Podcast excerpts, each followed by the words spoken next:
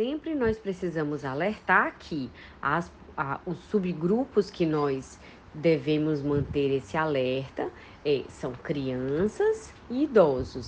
Crianças, porque alguns trabalhos já mostraram que educando os hábitos de fotoproteção desde a infância, nós podemos reduzir em até 80% o risco de desenvolver um câncer de pele na fase adulta. E claro, a pele do idoso, por já ser uma pele que reflete o antecedente de exposição à radiação ultravioleta, é uma pele mais fina, atrófica, com mais sinais. Então, essa pele deve manter um, uma rotina de hidratação, de higienizadores suaves e o uso do fotoprotetor regular no dia a dia, como também antes desses episódios, dessas é, exposições durante o lazer.